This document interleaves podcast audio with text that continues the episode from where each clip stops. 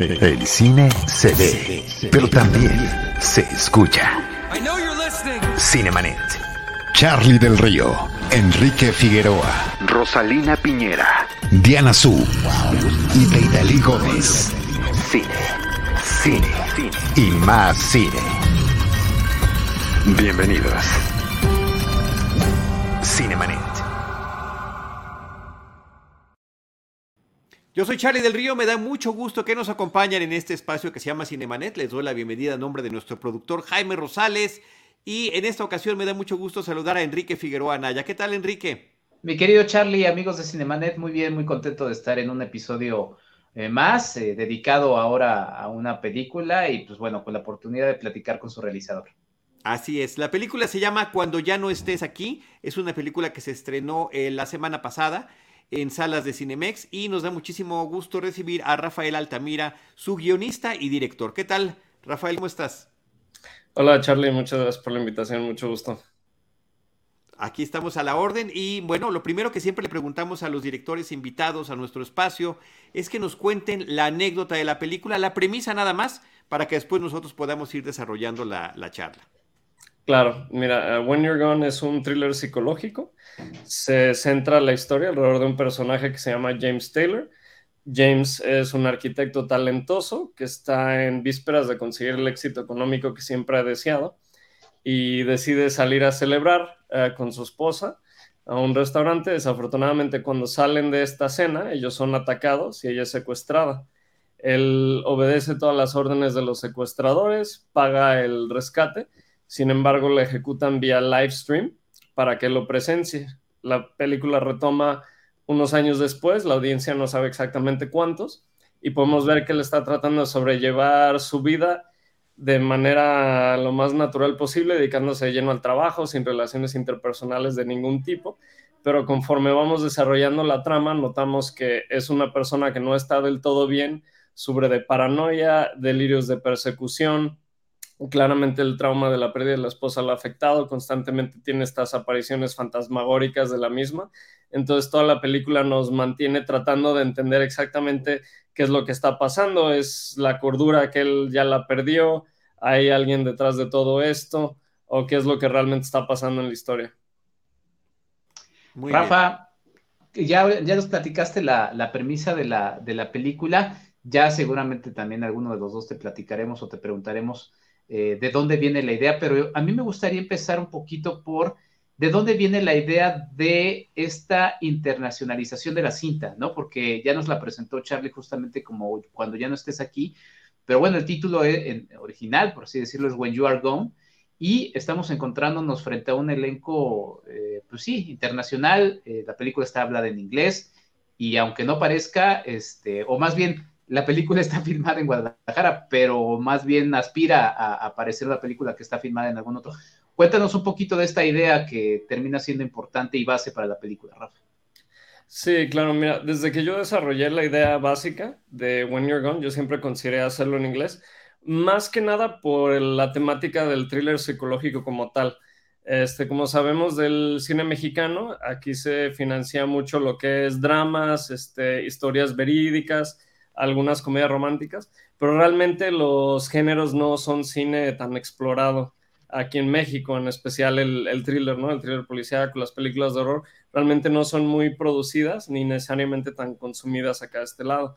Entonces, nosotros siempre la desarrollamos en inglés con la idea de tener actores internacionales para poder marketearla a todo el mundo, ¿no? A fin de cuentas es un género muy exitoso en Europa, en Estados Unidos, en Canadá, y nosotros queríamos poder darle el potencial a esta historia de ser visto tanto aquí como en otras partes del mundo. A fin de cuentas, nos guste o no, el inglés es el idioma universal del cine, porque el 90% del cine que se consume aquí en China está hecho en inglés.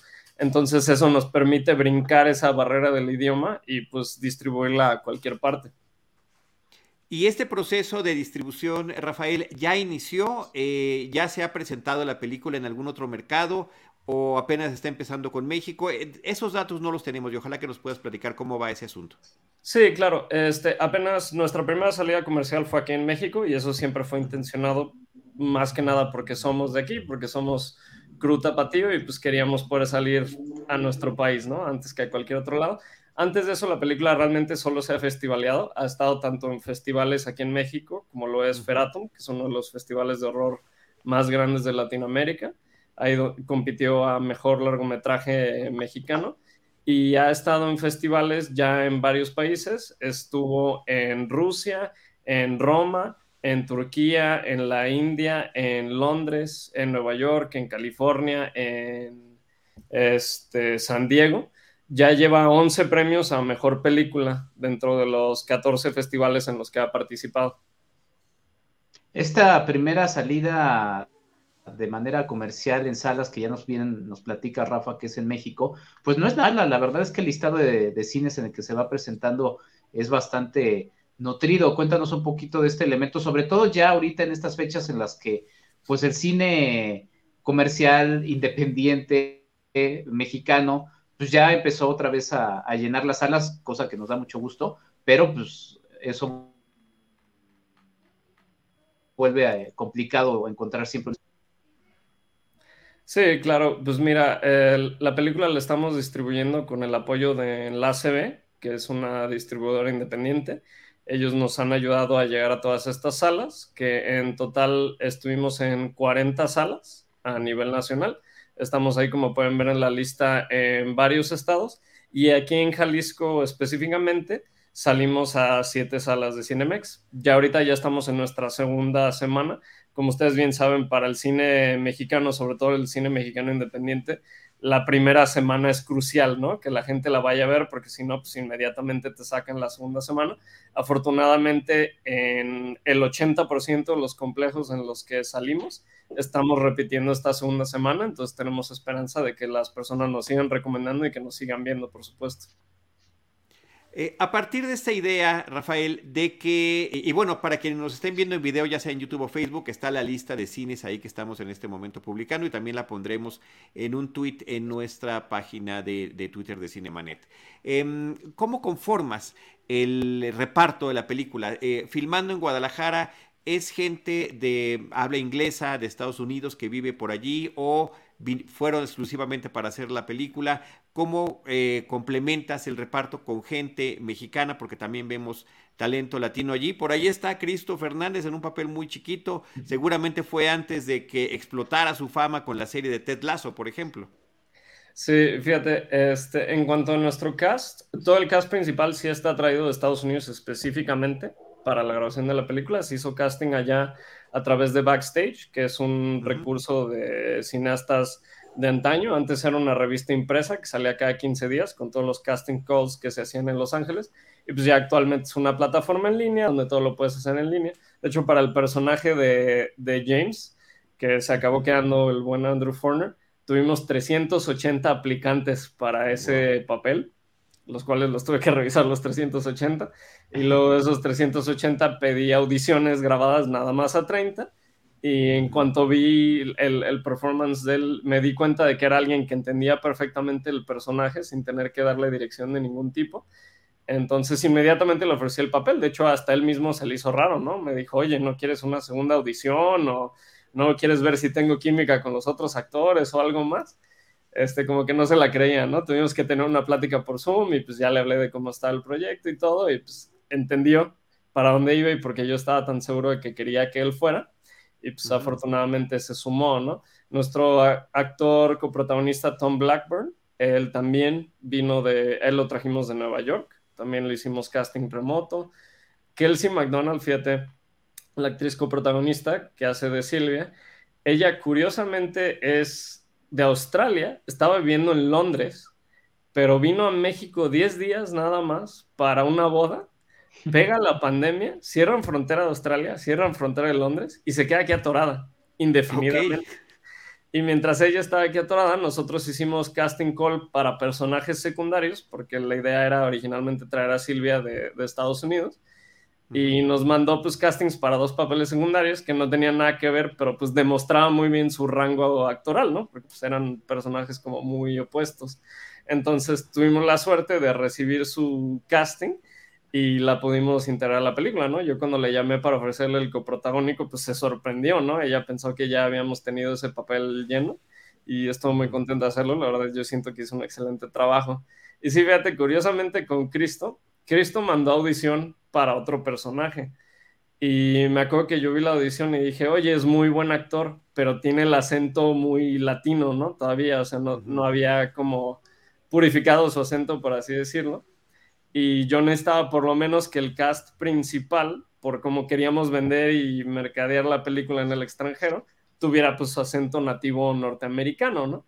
Entonces le dije, oye, pues la neta, no, no funcionas por el acento, pues muchas gracias por la audición. Me dice, ah, pues si me quieren de extra o algo, pues está chido, ¿no? Yo jalo. Y le dije, ah, pues tenemos ahí un papel de un mesero que tiene como dos diálogos. Si lo quieres, es tuyo. Ah, Simón, yo voy. Pues, bien amable, ¿no? Que es Cristo, es, es, muy linda persona. Y así fue como acabó nuestra película. Ya no tanto después, este, como un mes después de que terminamos rodaje, ya me platicó, no, no, pues que mi serie Ted Lasso está a punto de salir y que no sé qué. Y así, ¿por qué no me dijiste, no? Te hubiera dado algo más relevante a la película si yo hubiera sabido, ¿no? Que, que tenías esas oportunidades, pero pues qué bueno que las has tenido. Y me ha, afortunadamente he podido seguir colaborando con Cristo. Lo dirigí como protagonista en mi segundo largometraje, que es una comedia romántica que sale ya a finales de este año. Ok. Ah, bueno, excelente. Sí, porque lo de él, eh, y perdón que me detenga con eso, pues ha sido todo un fenómeno. Eh, una serie de eventos afortunados también lo que lo llevaron al papel allá en Ted Lasso. Y creo también que su personaje termina creciendo entre temporadas en Ted Lasso justamente por el impacto tan grato que causó el carisma que tiene eh, la combinación de él y su personaje, que sea mexicano, que estuviera viviendo allá, allá su acento le favorece, su acento en inglés, le queda perfecto el, acento nacional le queda sensacional. Y bueno, pues fútbol is life, por supuesto, como dice él. Este, es, una, pues una grata sorpresa haberlo descubierto aquí en tu película también. Y esta noticia que nos estás dando, que es el protagónico de tu siguiente cinta, pues también está sensacional. Sí, es, es, un gran amigo y un excelente actor. Pues, tuve la, la, fortuna, ¿no? De, de, conocerlo y pues de trabajar con él. Precisamente de ese, de ese póster que están poniendo ahorita, el largometraje está basado en la idea de ese cortometraje y lo convertimos en película. Mm, ok. Muy bien. Y qué bueno, además también habla justamente, ¿no? De la, de la humildad de, de, de este actor y también pues justamente de esto que mencionas, Charlie de, la combinación, ¿no? De su talento y su carisma natural, que pues bueno, terminan conjuntándose en esto. Oye, Rafael, justamente platicabas de este pues momento complicado, a la vez también venturoso en el caso de Kelsey McDonald, ¿no? Que, que por el, asunto del, COVID se queda en México. Eh, pero pues justamente ese también fue un, problema que se tuvieron que enfrentar, ¿no? Filmar en esas eh, condiciones y si, si, no me equivoco tenían pensado realmente filmar también allá en, en Estados Unidos, ¿no? O sea, se terminaron adecuando un poco las circunstancias. Cuéntanos de este detalle. Sí, fíjate, originalmente cuando yo desarrollé el guion, este, hace cinco años, estaba pensado para la ciudad de Nueva York, más que nada por estética y modernismo, la arquitectura de Nueva York sobre todo, por el personaje siendo un arquitecto y el tipo de mundo en el que se desenvuelve. Pero grabar en Nueva York realmente era exorbitantemente caro, o sea, estaba muy fuera de nuestras posibilidades llegamos en su momento a considerar ir a grabar a Canadá, que pues todos sabemos que Canadá dobletea para Nueva York o para Chicago pues, todo el tiempo en películas y series, pero pues de nuevo, ¿no? Era la logística viajar a Canadá, gastar en dólares canadienses, hospedarnos allá, etcétera, etcétera. Complicaba mucho las cosas y en su momento se tuvo que dejar el proyecto enlatado por allá del 2015, que, que fue cuando escribí el guion originalmente. Y fíjate que cuando pegó la pandemia en el 2020, pues me paralizó, ¿no? Al igual que todos, de la noche a la mañana me quedé sin trabajo, no tenía nada que hacer, estaba desquacerado en la casa. Las primeras dos semanas hasta medio me las tomé de vacaciones. Dije, ah, mis primeras vacaciones en, en cinco años, ¿no? Bien merecidas. Y luego ya la tercera semana como que me empezó a pegar el qué estoy haciendo con mi vida, por qué estoy aquí encerrado, ¿no? La, depresión que a todos nos dio de, encierro de pandemia. Pero fíjate que me dio cierta epifanía, como que me hizo cuestionarme a mí mismo, bueno, el negocio está bien y todo, pero tú querías hacer cine y dirigir cine, ¿no? ¿Qué has hecho estos últimos cinco años para tratar de cumplir eso?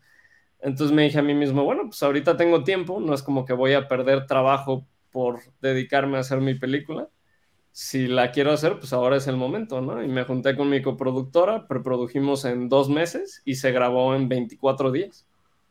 Wow. Eh, Rafael, eh, platícanos también un poco de las influencias temáticas de la película. A mí siempre me han resultado muy interesantes las eh, cintas, las películas, los filmes que están cuestionando la realidad del personaje principal, esta forma de ver las cosas desde su punto de vista y en el que estamos dudando, lo está viendo, lo está soñando, se lo está imaginando, qué es lo que está pasando. Y bueno, hay un montón de, películas y series que uno puede pensar con esa dinámica. Eh, de Twilight Zone, por ejemplo, para mí que considero, siempre lo digo, la mejor serie de todos los tiempos, que sigue siendo un referente formidable, habla mucho de este tipo de cosas. En términos recientes, em, al menos de este siglo, el maquinista de Brad Anderson, Shutter Island de Scorsese, Perdida de Jorge Michel Grau, Gone Girl de David Fincher, no, como que siento que son películas con las que temáticamente conecta eh, tu cinta. Sí, no, estás totalmente atinado. De hecho, la razón por la que decidí hacer esta película como mi, como mi ópera prima es precisamente porque ese es el tipo de cine que yo crecí viendo, que siempre me apasionó y a mí me encanta la sensación que ese tipo de películas te dejan, ¿no? O sea, que todo el tiempo estás tratando de tú mismo solucionar, de distinguir qué es la realidad, qué no es la realidad, tratar de adivinar a qué va a llegar el final y pues cuando son verdaderamente buenas, pues no lo ves venir del todo, ¿no? Puedes adivinar ciertas cosillas, pero si llegas a ese final y realmente recibes una grata sorpresa que te hace decir, por supuesto, ¿por qué no lo pensé antes? Ese tipo de cine a mí me fascina, ¿no? Este, sí te podría decir, definitivamente tiene mucha inspiración tanto de Shutter Island como de Gone Girl. Martin Scorsese y David Fincher son de mis directores favoritos y es definitivamente el tipo de cine que yo veo en mi, en mi tiempo libre. Y sí me clavo mucho en el tipo de detalles que ellos hacen para contar las cosas. También el, maquinista para mí siempre ha sido una gran inspiración de cómo jugar con la expectativa del espectador mismo para generar estas secuencias y estas sensaciones, ¿no? De empiezas ya hasta a dudar qué estoy viendo porque no sabes en qué momento todo está en su cabeza, en qué momento sí es factual y hasta que llegas al final pues no sabes distinguir exactamente la diferencia, ¿no? Y son esas películas que tienen como mucho valor de revisitarlo, de que a pesar de que ya sabes cómo acaba, la vuelves a ver y le vuelves a notar infinidad de detalles que tenían una flechota, ¿no? Así apuntándote a, ahí estaba la solución, pero no la estabas viendo, ¿no? Entonces sí, definitivamente esas han sido inspiraciones mías de toda la vida y yo siempre había querido hacer una película que dejara a la audiencia con esa misma sensación al verlo. Y si no me equivoco, El Maquinista fue filmada en España, también haciéndose pasar por alguna ciudad. Se hizo pasar por una ciudad estadounidense, pero al igual que nosotros, nunca dicen la ciudad estadounidense y por eso funciona tan bien. Claro. Igual en One Year Gone, digo, originalmente el guion estaba pensado para Nueva York, pero cuando yo decidí grabarlo aquí en Guadalajara, dije, mientras mantenga la estética de la ciudad, no importa en qué ciudad del mundo esté pasando la historia, mientras tenga el look que yo necesito para contar la historia. Entonces simplemente pues cuidamos mucho nuestro scouting y nuestras locaciones para darle esa estética y sensación que se necesitaba en este en el universo, ¿no? En donde viven los personajes. Sí. Hay un elemento de producción que sin ánimos de estropearle nada a la gente, este, pues ya, ahorita ya seguro ya sabes a cuál me refiero, uno uno que, eh, pues sí, que es muy evidente de manera gráfica película, eh, y que justamente nos llena un poco también de este elemento como de, pues sí, como entre fantasía, ¿no? Y, suspenso. Eh, estoy hablando de un, ejercicio de maquillaje muy evidente en la película. Este, cuéntanos un poquito de, de este, Rafa, y cómo fue conseguirlo, cómo fue también que tú lo fuiste guiando, y también cómo fue que de repente, que, finalmente decidiste colocarlo, porque sí es un, es un elemento que, resulta interesante. Yo, la película nos la pasan en visionado en línea y sí me detuve así a, ver, ah, dije, mira, mira el detalle, porque aparece así como en contadas ocasiones. Ajá. Sí, fíjate que para mí siempre fue este, importante que todo lo que pudiera ser práctico lo fuera, porque la verdad es que ese hilo que lleva el cine ahorita, desafortunadamente, de que ya todo se hace por computadora. O sea, yo sé que ha avanzado muchísimo el CGI, pero todavía no está ahí, ¿no? Y a mí me saca muy rápido una película si el CGI si todo es CGI. O sea, no me molesta que, que exista un poquito, pero ya cuando todo lo quieren hacer de esa manera, pues, se delata mucho, ¿no? Y a veces a mí me saca el universo personalmente, ¿no? En mi experiencia. Entonces yo quería que todo lo que fuera metafísico dentro de la historia fuera físico, ¿no? Por ejemplo, la, la escena que sale en el tráiler donde le está nevando en la recámara, todo eso es efecto práctico. No utilizamos absolutamente ah, nada de CGI, ¿no? Y, tuvo su chiste y tuvo su complejidad. En cuanto a lo que tú platicas, tuve la gran fortuna de trabajar con César León, que descanse en paz. Desafortunadamente César nunca le tocó ver la película terminada porque él falleció cuando todavía se encontraba en procesos de postproducción. Era un maquillista de efectos especiales de aquí local de Jalisco, muy talentoso, que yo estoy seguro que hubiera tenido una gran carrera iba para grande, la verdad, porque era muy talentoso. Él y su asistente este, nos sentamos a, a trabajarlo, a hacer el diseño de cómo queríamos que se viera este personaje. Y fíjate que es como un detalle sutil, pero igual y lo notan la segunda vez que vean la película. Pero tiene un progreso. Cada vez que aparece en pantalla, mm. se va deteriorando el cadáver del fantasma. Tiene un total de siete apariciones en pantalla y cada vez está peor, más demacrada, tiene más agujeros, se le ve más la mandíbula, tiene esto más separado. Y pues todo eso fue muy complejo de, planear y pues también de ejecutar, ¿no? Porque obviamente una película nunca se tira en orden, ¿no? Entonces era como, ah, vamos a grabar tal escena, es Silvia versión 6, ah, vamos a grabar Silvia versión 1, ¿no? Y así se tuvo que estar quedando todos esos elementos.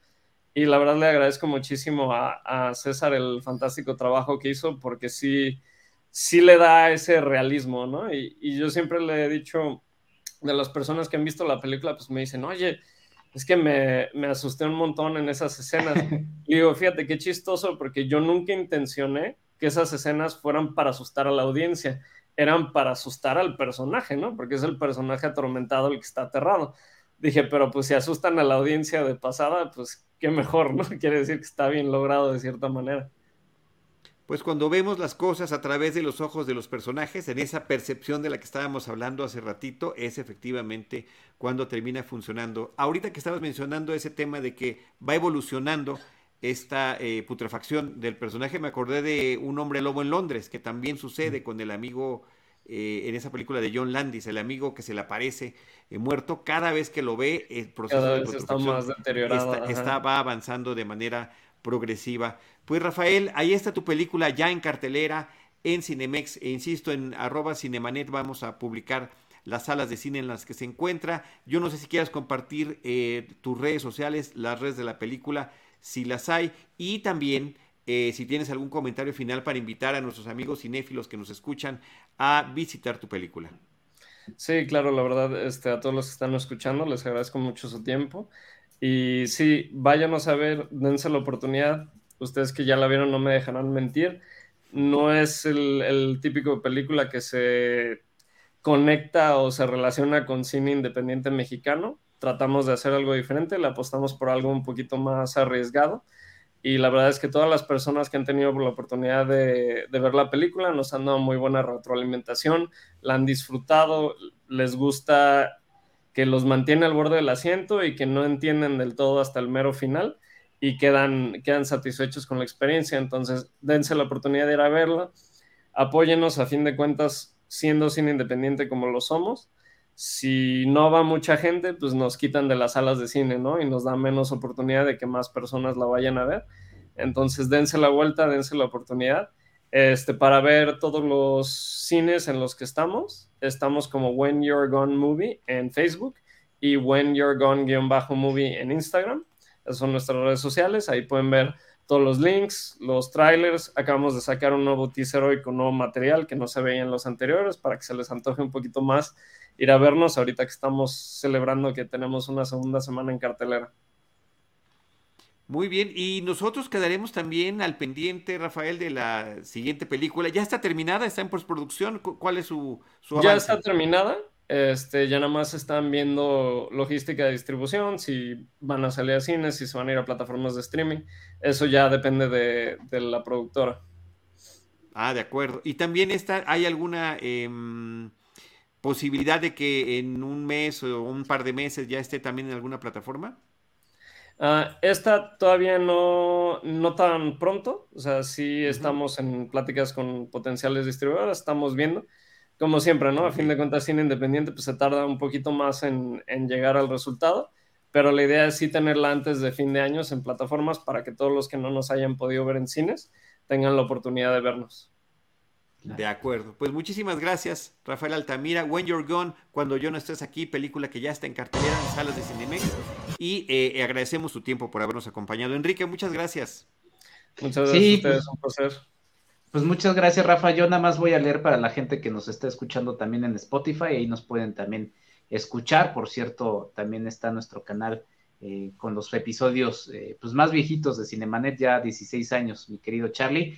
Guadalajara, Totonilco, Ajijic, Hidalgo, Matehuala, San Luis Potosí, Mérida, Naucalpan de Juárez, Nuevo León, Puebla, Río Bravo, Torreón, Tabasco, Tecozautla, eh, Actopan, Aguascalientes, Aguaprieta, Sonora, Arandas, Culiacán, Colima, Ciudad Delicias, Ciudad Fernández, Chihuahua, Tequisquiapan, Zamora, Zacatecas, Zacatlán, de las manzanas, me encanta, y Ciudad de México y área metropolitana. Ahí para que si tienen un cine cerca, acudan a verla, no se pierdan la oportunidad justamente de ver ahora sí en gran detalle estos elementos que ya platicamos de producción. Así es, y, eh, y lo que decíamos, esta sensación de extrañeza que la película provoca y que será una sorpresa para el espectador. Rafael Enrique, amigos que nos escuchan, muchísimas gracias. Yo soy Charlie del Río y les recuerdo que nosotros les estaremos esperando en la próxima edición de Cinemanet con cine, cine y más cine. Esto fue Cinemanet con Charlie del Río, Enrique Figueroa, Rosalina Piñera, Diana Su y Teitali Gómez. El cine se ve, pero también se escucha. Cine, cine y más cine.